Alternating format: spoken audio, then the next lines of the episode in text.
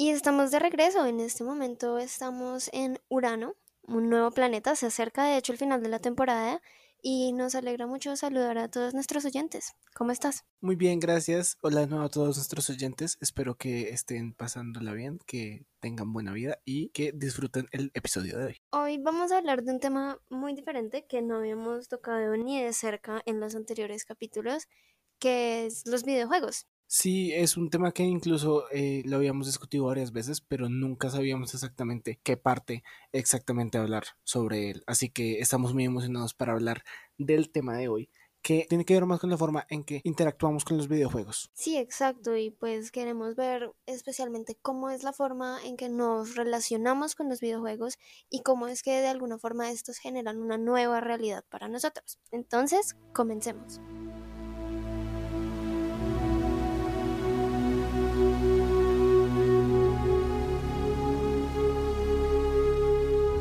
Estaba diciendo hace un momento, y para hablar de la forma en que nos relacionamos nosotros con los videojuegos, es muy importante aclarar que pues nosotros llegamos a la conclusión de que los videojuegos nos presentan una realidad diferente, porque aunque uno juegue los videojuegos desde nuestra realidad, como en la que existimos, si es que se puede hablar de una realidad siquiera, la idea que nos presenta es para estar inmersos en otra realidad, donde se ejercen otras actividades, otro tipo de cosas muy diferentes a lo que hacemos normalmente. Cabe aclarar también que yo soy alguien que tiene un poquito más de experiencia con los juegos y de hecho ese es otro contraste que vamos a intentar hacer a lo largo del podcast que pensamos que es interesante, que es exactamente cómo es la experiencia de alguien como tú, Ana, que no eres tan jugadora como yo, que eres más una jugadora casual. Sí, realmente yo soy más bien como una jugadora esporádica que juego si estoy con amigos o con alguien que tengo consola o con alguien que me invite a jugar porque yo no sé, simplemente no lo hago tanto y no es que no me interese ni que no me divierta,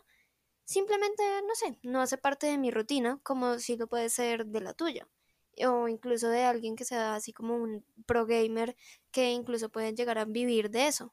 Entonces, para empezar a mencionarles un par de características que queremos tocar, es eh, especialmente el rol activo que tiene el usuario en el videojuego. Me explico, usualmente en una serie y una película, la audiencia suele ser un agente pasivo, simplemente se relaja y ve lo que está pasando en la producción sin tener ningún tipo de influencia en lo que está pasando. Mientras tanto, en los videojuegos, tú eres el que controla el personaje y tú eres el que decide exactamente qué hace el personaje a lo largo de su historia o a lo largo de su terreno o en el lugar en donde se encuentre. Ahora, esto está dentro de ciertas reglas y ciertos parámetros que ponen los desarrolladores, pero claramente tú eres el que está controlando el personaje, aunque estés dentro de ciertos parámetros y ciertos escenarios donde te ponen con ciertas reglas, de todos modos tú eres el que tienes casi total control de tus acciones. Las dos ideas que mencionamos anteriormente, la del rol activo y la de la realidad, nos conducen a cuatro conceptos, de los cuales tres vamos a tocar más bien por encimita, y a uno le queremos dar bastante énfasis, que son la distancia, el tiempo, la identidad y el lenguaje. Hemos llegado a la conclusión de que estos como cuatro conceptos o cuatro elementos evidencian cómo es que los videojuegos en efecto nos muestran una realidad completamente distinta. Podemos empezar con la idea de distancia y es que esto quizás se aplica más a las personas que juegan mucho, incluso que se dedican a esto. Aquí la distancia se convierte en algo completamente diferente. Hay unas formas nuevas de cercanías en el sentido en que la distancia no estaba presentada tal cual como la conocemos en el mundo real.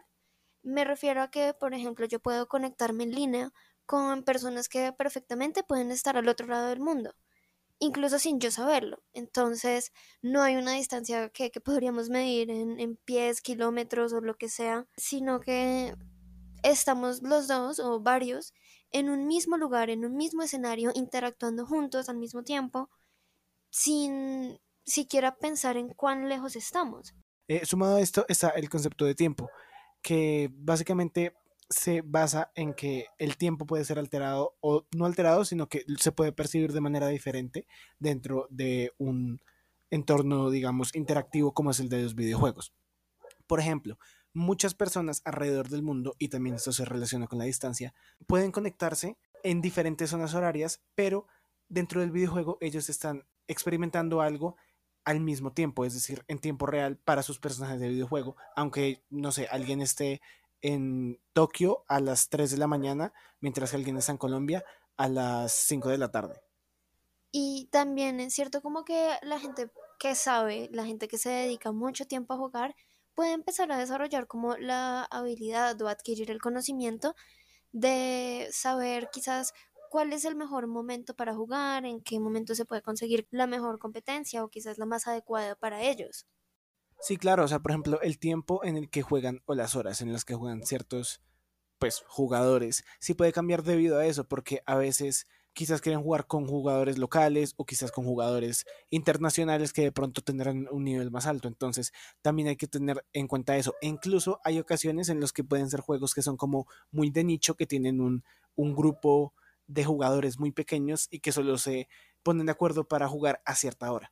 Adicionalmente, también hay varios casos en los que el jugador puede tener un tiempo prolongado de juego, es decir, que se la pasa horas y horas y horas jugando y es posible que no se dé cuenta debido a que eh, el tiempo en el juego pasa de manera diferente o simplemente está tan entretenido que no se da cuenta todo el tiempo que pasa. Sí, es cierto, y digamos que aquí no queremos apelar a las consecuencias, ya sea positivas o negativas, que tenga el jugar durante tiempos tan prolongados, pero sí es muy cierto que puede llegar a pasar que la gente se inmiscuye muchísimo en un juego y se mete completamente y se puede enajenar completamente de lo que está pasando en su entorno, para no llamarle realidad, porque hablar de realidades es como muy ambiguo y diverso y su realidad en ese momento puede ser lo que les está presentando en la pantalla, es decir, el videojuego pero puede tener a su alrededor otra realidad que es a la que me refiero con el entorno. Sí, claro, incluso han habido ocasiones en las que yo estaba jugando y recuerdo que me pasó una vez con Minecraft, no hace mucho, y llevaba por ahí unas dos horas y media, tres horas jugando, pero llevaba mínimo como una hora completamente metido en el juego, como en la pantalla, sin pensar en mi mundo exterior. Y de repente como que, no sé, como que algo pasó, ni siquiera para el juego, simplemente desplacé la mirada hacia una parte de mi habitación, un lugar de mi habitación, y fue súper extraño por un momento porque fue como, estaba muy acostumbrado a estar metido ahí. Entonces, ese es, un, ese es un fenómeno que me parece extraño. Y sí, o sea, definitivamente los tiempos de juego tienen que ser regulados. Hay gente que lo puede regular por, por ellos mismos. Siento que yo en general más o menos trato de regularme, pero hay casos terribles de gente que deja de hacer cosas o incluso creo que una vez hubo una noticia de una pareja que dejó a morir a su niño por estar jugando como un juego como el LOL, una cosa así. Qué horrible. Sí, sí, sí. O sea, porque yo sí sabía que la gente se podía inmiscuir mucho en una actividad cualquiera, no tiene que ser solo videojuegos. Pero pues hasta que dejes morir a tu hijo me parece un poco muy denso. Bastante irresponsable. Sí, sí, sí, sí, completamente. Después de esto queremos mencionar rápidamente otro concepto que es el de identidad. Y esto partió de una premisa simple que hice el otro día, que estábamos hablando de hecho tú y yo, y de repente pensé, es que la gente puede presentarse como quiera en Internet. Y mm, yo puedo presentarme como mujer, como hombre o como ninguno de ellos. Catfish. Sí, o sea, yo puedo ser quien yo quiera en el Internet porque hasta cierto punto nos ofrece una experiencia de anonimato. Igual nosotros podemos en algunos videojuegos dar una presentación de nosotros mismos como una presentación me refiero al aspecto, muy versátil, muy variada, muy cambiante incluso. Entonces podemos ser como cualquier cosa. Sí, o sea, definitivamente eso influye mucho. Y por ejemplo, usualmente el terreno de los videojuegos todavía está más o menos conformado mayormente por, por hombres en general. Entonces, si por ejemplo te metes a GTA, no sé si alguna vez te has metido a una partida de GTA online pública, llega gente con super helicópteros, casas, te destruyen la vida. Una vez me estaba cortando el cabello y no me dejaron terminar de cortar el cabello porque estaban como matando a la, señora, estaban como tirando un montón de misiles, pero eh, eso pasa usualmente si eres hombre. A veces, alguna vez creo que me creé otro perfil para que tú jugaras y, creamos un personaje mujer, ah, pues con aspecto femenino por lo menos. Y los jugadores, a mí me parece que en general no son tan hostiles cuando ven un personaje, por lo menos que tiene aspecto femenino. Y creo que alguna vez me metí yo solito con el personaje femenino y, y, no, no pasan cosas tan horribles como cuando uno es hombre. Sí sucede y pues bien es cierto que podría haber muchos rasgos machistas interiorizados en el grupo de jugadores. No quiero generalizar, habrá gente que sí, habrá gente que no. Sin embargo, por como lo explicas, me parece que suena bastante a machismo. Entonces, creo que se puede ir por ahí Pero bueno, no, no, no nos metamos tanto en ese tema de machismo que nos daría para miles de podcasts más. Entonces, volviendo a lo del rol, está, por un lado, como yo me presento ante este mundo digital y también el rol que cumplo dentro de una serie de actividades destinadas por el juego. Entonces, no sé, por ejemplo, se supone que en Minecraft yo debería ponerme a minar, construir una civilización, eh, bueno, no sé, hacer cosas apropiadas del rol inventado para ese juego. Y así se repite, o pues hay un patrón con literalmente todos los juegos. De hecho, recientemente veía en Steam una sección, puede llamarse la sección, que decía juegos de rol. Pero yo pensé que la mayoría de juegos son de rol, porque eventualmente uno tiene que ejercer un rol, ya sea dentro de una sociedad, dentro de un grupo, dentro de una historia, en básicamente cualquier contexto, incluso así sea como un poco sin sentido, porque hay juegos que realmente no tienen sentido, uno en todo caso tiene que ejercer algún rol, uno tiene que ejecutar alguna actividad específica. Y por último, y el más importante en el que nos queremos enfocar, es el lenguaje. Esto tiene varias, digamos que, partes. Una de ellas es, digamos que, la producción de neologismos. Es decir, todos estos códigos que tienen los jugadores entre ellos, usualmente entre la comunidad online, porque son los que más lo, necesitan. Me refiero a términos como GG, que es de los más conocidos, que significa good game, buen juego, o por ejemplo carry, eh, que tengo entendido que también significa como básicamente eh, que un jugador eh, como que carry, es, es, decir, que lo, que lo cargue al otro, como que como una forma de soporte, como de ayuda. Exacto, sí, como de soporte, disculpa. Eh, otro es farmear, que es como cuando tienes que realizar una misma acción muchas veces para conseguir cierto recurso.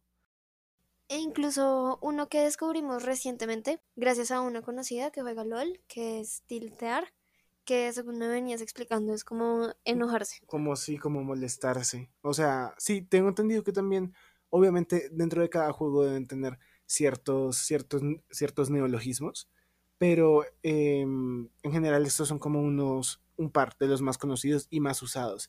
Y usualmente estos, estos neologismos eh, se generan por la necesidad de los jugadores de escribir rápidamente y que sea un código que entre ellos todos entiendan. Porque como están en una partida online, a veces solo tienen un par de segundos para activar el chat, escribir algo y seguir con su juego.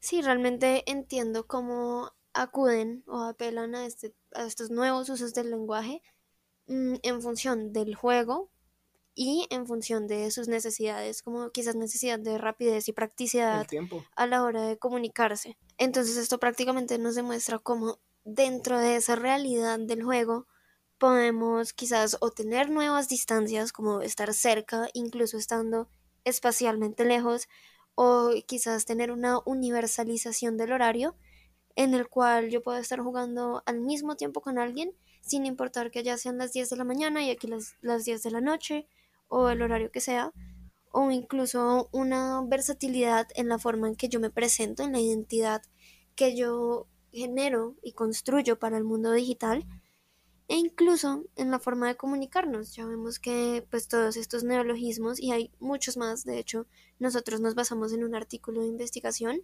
titulado Videojuegos, Neologismos, Innovación y Cultura de Masas.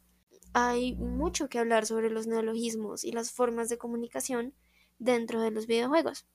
Y esto nos lleva a un último punto que es en el que más nos queremos extender, que es el lenguaje para controlar los videojuegos. Y es que, pues bueno, nosotros hemos tenido una experiencia, quizás yo como una no jugadora y tú como alguien que juega un poco más, una experiencia muy específica de cada uno a la hora de aprender a controlar los videojuegos. Sí, realmente eh, al momento de controlar un videojuego hay que en general tener claro qué es lo que tienes que presionar. Usualmente los juegos te dicen que tienes que presionar, pero hay muchas veces que unos juegos simplemente asumen que tú sabes. Así que eso puede ser difícil para los jugadores principiantes y especialmente porque a veces los jugadores no tienen claro eh, cuál es X, cuál es triángulo, cuál es círculo, por ejemplo. Entonces, por ejemplo, yo he visto que a veces tienes que tú tienes eh, que ver el control antes de presionar el botón porque todavía no tienes memorizado o casi que automatizado exactamente la localización del botón que te están requiriendo. Ahora que lo dices, necesito hacer un paréntesis y creo que este podcast se va a focalizar un poco en videojuegos para computador y de consola. No creo que hablemos mucho de celulares. Videojuegos móviles no, porque en general son los juegos que son más como más amigables para los jugadores casuales. Rara es la vez cuando un juego móvil eh, no te dice qué hacer al principio, o sea, no te explica todo muy, muy claro, porque usualmente están hechos para eso, para la gente que no juega tanto, que quiere jugar algo simple, que no quiere darle mucha mente y de pronto hasta solo pasar el tiempo. Sí, es que bien es cierto que muchas personas tienen un celular, pero no tantas tienen una consola o un computador, o un computador disponible o pues diseñado para jugar. Mm, y pues para retomar lo que te estabas diciendo antes del paréntesis, mm, sí creo que es muy valioso hablar aquí de la experiencia de un no jugador. Yo soy una persona que no sabe jugar mucho y sí, tal como tú lo decías, a mí me ha costado muchísimo, a pesar de ser una persona que me considero visual, a mí me ha costado muchísimo aprenderme los controles del PlayStation o del Xbox. De verdad es muy difícil para mí y si por ejemplo el juego me indica que presione una tecla, a mí me toca quitar mi mirada de la pantalla, que es como el foco ideal de atención, bajar hasta el control, buscar la tecla y ahí sí presionarla. Incluso me pasa que en, en el tiempo que me he demorado haciendo eso, ya perdí la oportunidad de presionar la tecla correctamente y es porque los juegos requieren mucha agilidad, mucho conocimiento espacial. Instantaneidad casi. Sí, y es ese requerimiento de conocer es el lenguaje que implica el uso de controles o incluso el uso de un teclado. Así es, porque algo que para mí puede ser obvio y automático para ti no lo es para nada. Por eso es que yo siento que muchas veces hay que, hay que introducir a la gente que no juega a, los juegos, pero de manera simple, de la manera más amigable posible. Incluso hay ciertos juegos que de pronto pueden tener un control más, más básico, así que puede ser más fácil para enseñarle a la, a la, a la persona principiante, porque realmente mucha gente no juega, siento yo, porque también ve que es un poquito como amenazante todo lo que tienen que aprender para, para, para poder funcionar eh, bien con el juego, para hacer que el juego haga lo que ellos quieren y para que ellos lo entiendan completamente. Y hay diferentes niveles de complejidad, como hay gente que puede coger un juego de pelea, eso es, por ejemplo, muy atractivo de los juegos de pelea. Alguien puede coger un juego de pelea les dicen, mira, con esto te mueves y con esto pegas y la persona puede empezar, como tú, a darle un montón de, de, mm, de botones al azar y hasta le puede ganar al que se supone que tiene más idea.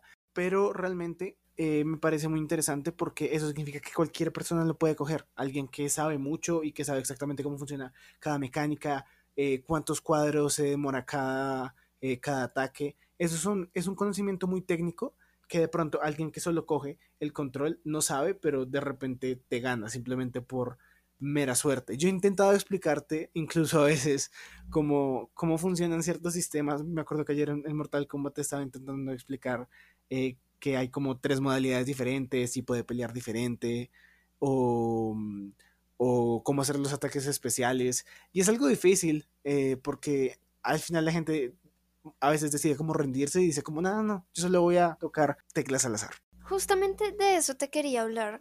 Y es específicamente como de mi experiencia jugando a Mortal Kombat. Y sí, tal como tú dices, yo soy el tipo de persona que presiona literalmente todos los botones.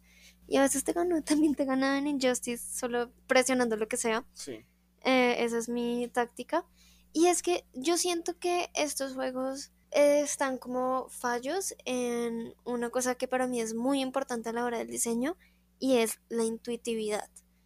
Porque, por ejemplo, yo traté de aprender varios movimientos, de verdad lo intenté y veía y procuraba hacer exactamente lo que me decía ahí. Este es un juego donde hay dos personas y yo puedo estar a cualquier lado, a la izquierda o a la derecha. Si estoy a la izquierda de mi oponente, debo hacer cierta combinación de teclas para hacer un ataque, pero si estoy a la derecha de mi oponente, debo hacer una combinación de teclas distinta.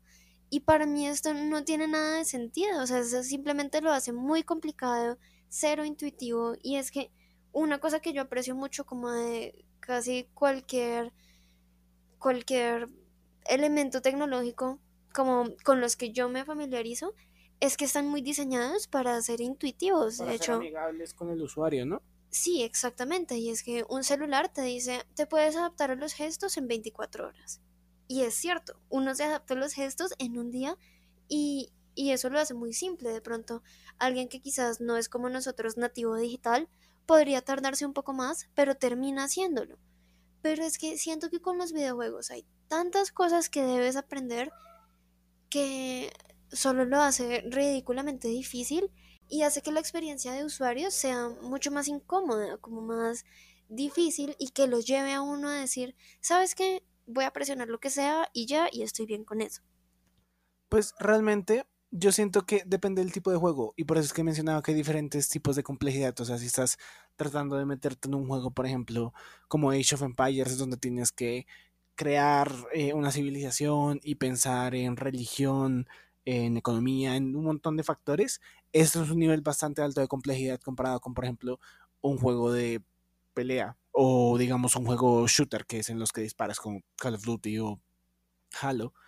Uh, pero, por ejemplo, yo siento que realmente también los tipos de juegos, al igual que las películas, como a alguien le puede gustar más la comedia o algo así, depende de, del jugador. O sea, el que, el que le gusta ya sabe, ¿no? Entonces, el que quiere aprender a, a generar así una ciudad como en Age of Empires, lo hace y aprende exactamente cómo hacerlo. Mientras que hay gente que solo quiere disparar, matar gente y aprende cómo ser preciso y cómo utilizar cada arma. Pero algo que quería mencionar es que a diferencia de ti, yo pienso que tiene mucho sentido lo de los controles en Mortal Kombat. Porque esto me está diciendo, por ejemplo, arriba, abajo, Y.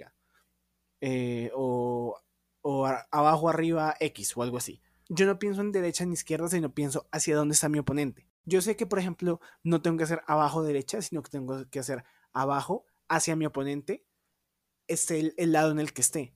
¿Sí me entiendes? Entonces, por eso es que yo siento que sí es intuitivo. De pronto estoy hablando desde un punto de vista donde ya estoy acostumbrado con esa idea, pero a mí me parece que tiene más sentido pensarlo como en hacia allá está mi oponente, entonces los ataques pueden ir hacia mi oponente o hacia fuera de mi oponente, eh, dependiendo de lo que me pidan. Bueno, dijiste bastantes cosas eh, y tengo dos cosas por decir. Eh, la primera, más como una respuesta inmediata a lo que estabas diciendo, es que para ti sí puede ser fácil como memorizar una combinación de teclas y ejecutarla hacia tu oponente, pero digamos, pero digamos yo que escasamente conozco el control y me toca mirar para abajo cada vez que necesito presionar una combinación, es muy difícil que me digan algo en la pantalla porque yo pues me remito a la lista de movimientos para ver qué es lo que puede hacer. Entonces que me digan una cosa. y que em, cuando cambies de lado presente en otra. o que incluso en un momento súper rápido ya sea otra cosa completamente diferente a la que yo pensaba hacer. Esto requiere mucha agilidad y quizás no, yo no la he desarrollado lo suficiente. Entonces, yo apenas estoy pensando en cuál botón presionar y tú ya cambiaste de lado cuatro veces. Es algo así para mí. Entonces, eso lo hace súper confuso.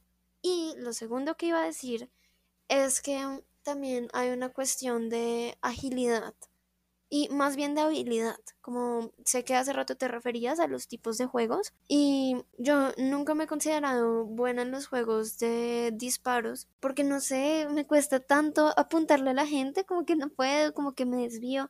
También es porque no sé usar bien el control. Quizás no conozco 100% qué tanto debería mover el joystick para lograr con precisión encontrar un objetivo específico.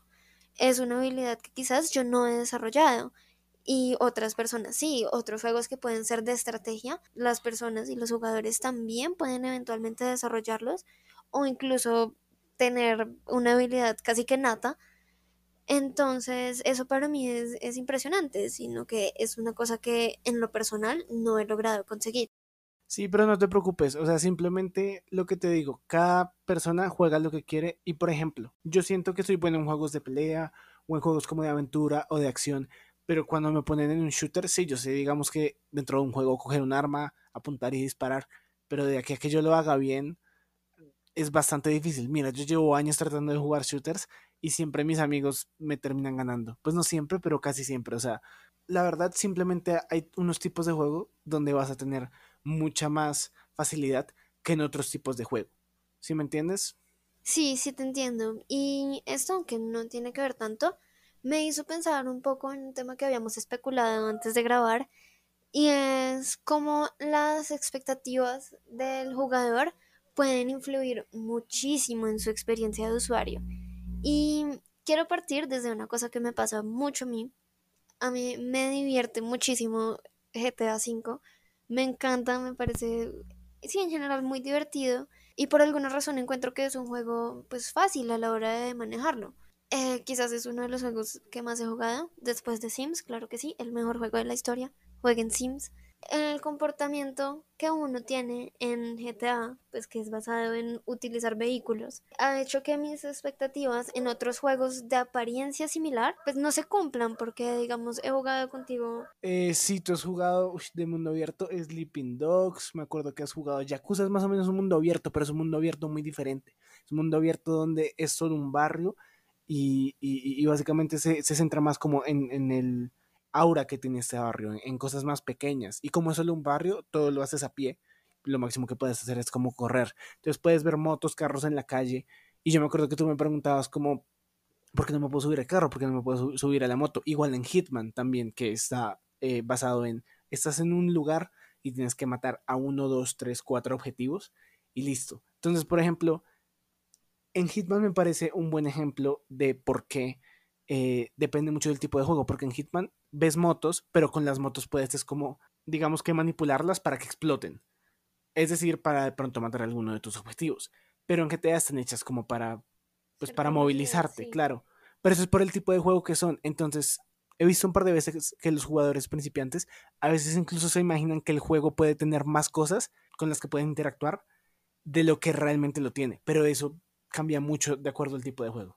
Sí, claro, o sea, lo que estaba a punto de decir antes es que yo he estado acostumbrada a GTA, que es quizás una de las cosas que pues más he jugado, como decía, y es un juego que te ofrece como muchas libertades a la hora de movilizarte, de interactuar, de verdad, tú puedes hacer muchas cosas con tu entorno en ese juego. Entonces, como es algo que a mí me gusta mucho, me divierte, busco algo similar en otras cosas que aparentemente son similares, aunque no lo sean, aunque tengan otros enfoques, tal como tú me lo dijiste. GTA V tiene una ciudad, un pueblo, las montañas, la playa, un parque, tiene todo.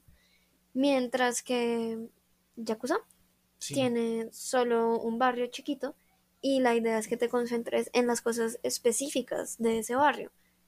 Pero para alguien que quizás no sabe nada, que es súper principiante como yo, pues es como confuso el querer realizar ciertas interacciones y no poder hacerlas. Y también es que muchas veces cuando yo juego y juego contigo, vengo un poco como sin conocer mucho. Cuando yo voy a comprar algo, cuando estoy emocionada por alguna cosa, me permeo muchísimo en tema y me pongo a ver videos en YouTube y miro todas las cosas que se puedan saber. Pero como los videojuegos no son una cosa 100% de mi interés, pues no es algo que yo mire con cierta frecuencia. Tú puedes estar enterado de todo y a la hora de adquirir un juego saber exactamente de qué trata, pero como yo pues accedo a los juegos en un contexto tan distinto, no tengo el conocimiento de cómo va a ser. Y al no saber cómo va a ser, espero lo que yo quiero, lo que a mí me divierte y no lo que realmente va a ser.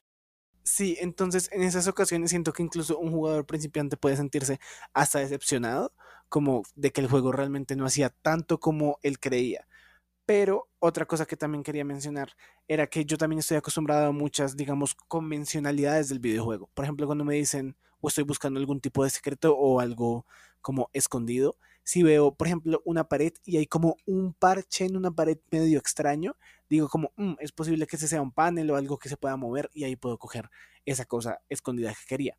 Pero alguien como un jugador principiante como tú, seguramente, o no seguramente, pero probablemente, eh, no sabría este tipo de códigos que tiene un videojuego. Entonces me parece que más allá de acostumbrarse y aprender el control y cómo funciona y cómo manejarlo, también hay que aprender exactamente cada tipo de juego cómo funciona y digamos las convencionalidades que utilizan los videojuegos para intentar comunicarte algo. De hecho, esto que dices me parece muy muy acertado en mi caso porque yo en verdad no conozco ese tipo de generalidades Y me puede pasar que si no me indican como abre esta puerta con X, por decir alguna cosa, no me voy a dar cuenta, pero me puedo fijar en cualquier otro detalle súper insignificante para el juego. Y, o sea que yo puedo estar, yo puedo preguntar, ¿y cómo se abre esta gaveta? Y no es una gaveta que se abre, pero yo estoy empeñada en abrir la gaveta y mm, realmente el, el juego está buscando que yo, no sé, abra una puerta o haga una cosa completamente diferente. Y hablando de esto, de este tema de las generalidades, hay una historia que me contaste recientemente que te pasó con tu mamá, a quien pusiste a jugar un juego casi sin ningún contexto, pues ella, que es una persona que quizás no está muy familiarizada con el lenguaje de control del juego, mm, siento que es muy valioso que nos cuentes un poco más sobre esta experiencia. Sí, el otro día estaba en Pepe Ganga y había una PlayStation 4 con un juego que se llama Horizon Zero Dawn. Es como un juego de mundo abierto, donde la prehistoria, digamos que se mezcla como con la tecnología y tiene como una movilidad más o menos grande, o sea, es un juego chévere de manejar. Y estaba con ella y resulta que mm, decidí ponerla a jugar. Le pasé el control y le dije, ¿cómo te mueves? Entonces ella empezó a utilizar el control y utilizaba muchos los gatillos. Y resulta que un gatillo te hace dar como una voltereta en la dirección en la cual tu personaje esté viendo. Y yo le decía, pero no, intenta como darle dirección, o sea, eh, ¿con qué botón puedes dirigir a tu personaje? Y ella decía, pero no, aquí me estoy moviendo. Y sí, es cierto, ella se estaba moviendo con el gatillo, pero ella no entendía que con el joystick era que se podía mover, digamos, más libremente y darle la dirección exacta que quería a su personaje. Entonces, me parece que realmente eso muestra como mucha gente, quizá también de generaciones más viejas, o también jugadores muy casuales, no sabrían exactamente cómo manejar un juego y incluso puede ser como confuso el control para ellos. Sí, es cierto, o sea, ahora que lo pienso y que lo cuentas así con más detalles, creo que lo más acertado hubiera sido preguntar cómo caminas. Eh, de pronto eso le hubiera dado una idea como más detallada porque pues con toda la razón, moverse es cualquier cosa. Entonces sí, o sea, su respuesta estuvo muy bien en este caso. Sin embargo, no era la respuesta que tú estabas buscando. Sí, claro, es verdad, se estaba moviendo. Y de hecho, también otra cosa que puede ser confuso para ellos es que ellos ven, por ejemplo, un pad direccional, que son los cuatro botones eh, arriba, abajo, derecha, izquierda. Y estas teclas usualmente, últimamente no se usan casi nunca para moverse. Casi siempre son como para activar quizás un par de cosas auxiliares y para ellos puede ser muy extraño que esos botones que tienen direccionalidad no se usen para moverse. Entonces, los controles pueden ser un poco confusos para este tipo de jugadores y yo recuerdo que ellos incluso, mis papás, me han dicho, no entiendo por qué tienes que tener tantos botones este control. Y sí, incluso mi papá, una vez lo puse a jugar un juego de shooter, que es de disparos, usualmente en primera persona. Y él no sabía cómo dirigir la cámara, porque con un joystick mueves a tu personaje y con el otro mueves la cámara. Pero él veía para arriba, veía para el piso, a veces simplemente se cansaba de tener que pensar en la cámara y estaba como disparando eh, hacia, hacia el cielo. Entonces también me parece que los juegos en primera persona pueden ser un poco confusos para estos jugadores nuevos porque no saben dónde está su personaje y no se dan cuenta que están como en, en el punto de vista de su personaje, digamos como la vida real, cuando ves a, través de tus ojos.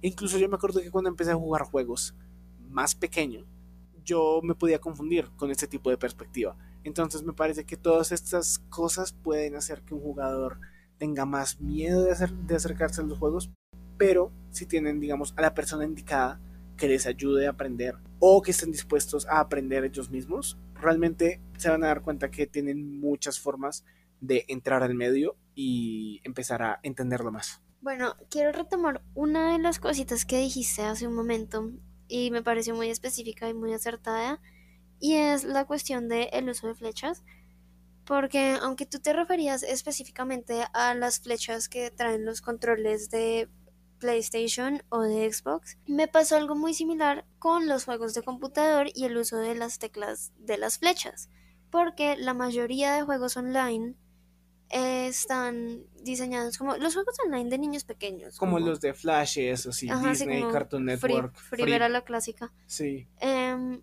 esos estaban diseñados para que el personaje de uno se moviera con las flechas. Y cuando empecé a acceder como a más diversidad de juegos, quizás juegos un poco más complejos, me di cuenta que las teclas que se usan para movilizarse son WASD. Entonces para mí fue muy raro el cambio de flechas que se manejan con la mano derecha a WASD que se maneja con la mano izquierda. Entonces usar la mano izquierda era súper extraño para mí y eventualmente me acostumbré. Pero sí entiendo cómo perfectamente a tu familia le pudo pasar que por lógica pensaron que una flecha iba a ser una dirección, porque es que uno como humano asocia el icono de flecha con dirección. Entonces no tenerlo o que sea diferente es como impactante, como para los esquemas que tiene uno mentalizados. Sí, claro, o sea, para alguien que, digamos, muy visual como tú, puede ser medio extraño como flechas igual a moverse. Y a mí me pasó lo mismo con las flechas y después el WASD. Cuando pasé a WASD, se me, eh, se me hizo muy extraño porque incluso recuerdo que pensaba como, pero la WSD no está alineado, las flechas sí están alineadas y son flechas, como que entra como en crisis. Pero sí, eso se me hizo también extraño cuando estaba más pequeño, pero ya eventualmente me acostumbré y ya lo, ya lo manejo muy muy bien. Y bueno, ya pues más bien para cerrar, quizás queramos hacer como un resumen de todo y pues nuestra tesis principal es que los juegos nos presentan una realidad completamente diferente. Y esta puede ser a la hora de distanciarnos o encontrarnos con las personas, el tiempo en que lo hacemos, con la identidad que creamos y que presentamos ante el mundo digital, o incluso con el lenguaje que utilizamos a la hora de comunicarnos, como en un juego online, o a la hora de controlar el lenguaje corporal al que nos adecuamos para manejar un control, para manejar un teclado, y es algo a lo que no estamos acostumbrados. Entonces creo que esta presentación de la realidad yo la encuentro muy interesante. Es decir, siento que nos permite desarrollar muchas habilidades, muchas capacidades, nos ayuda a mejorar el conocimiento del espacio, especialmente en el caso de los controles, y pues ni se diga todos los beneficios que puede tener jugar videojuegos a la hora de tener pensamiento estratégico, razonamiento lógico y quién sabe cuántas otras cosas más. Sí, realmente esto de los videojuegos es algo fascinante. Me gustaría que volviéramos a tocar el tema eventualmente. Eh, e incluso si les interesara como que siguiéramos hablando de este tipo de cosas, de cómo se controlan y del lenguaje y las implicaciones que pueden tener eso como en, en nosotros. Estaríamos encantados en seguir tocando el tema. Ya estamos muy cerca de terminar nuestra primera travesía aquí en esta primera temporada. Y pues eso creo que fue todo por este planeta.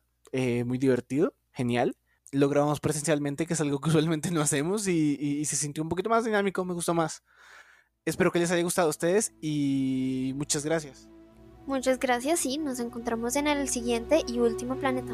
Chao chicos.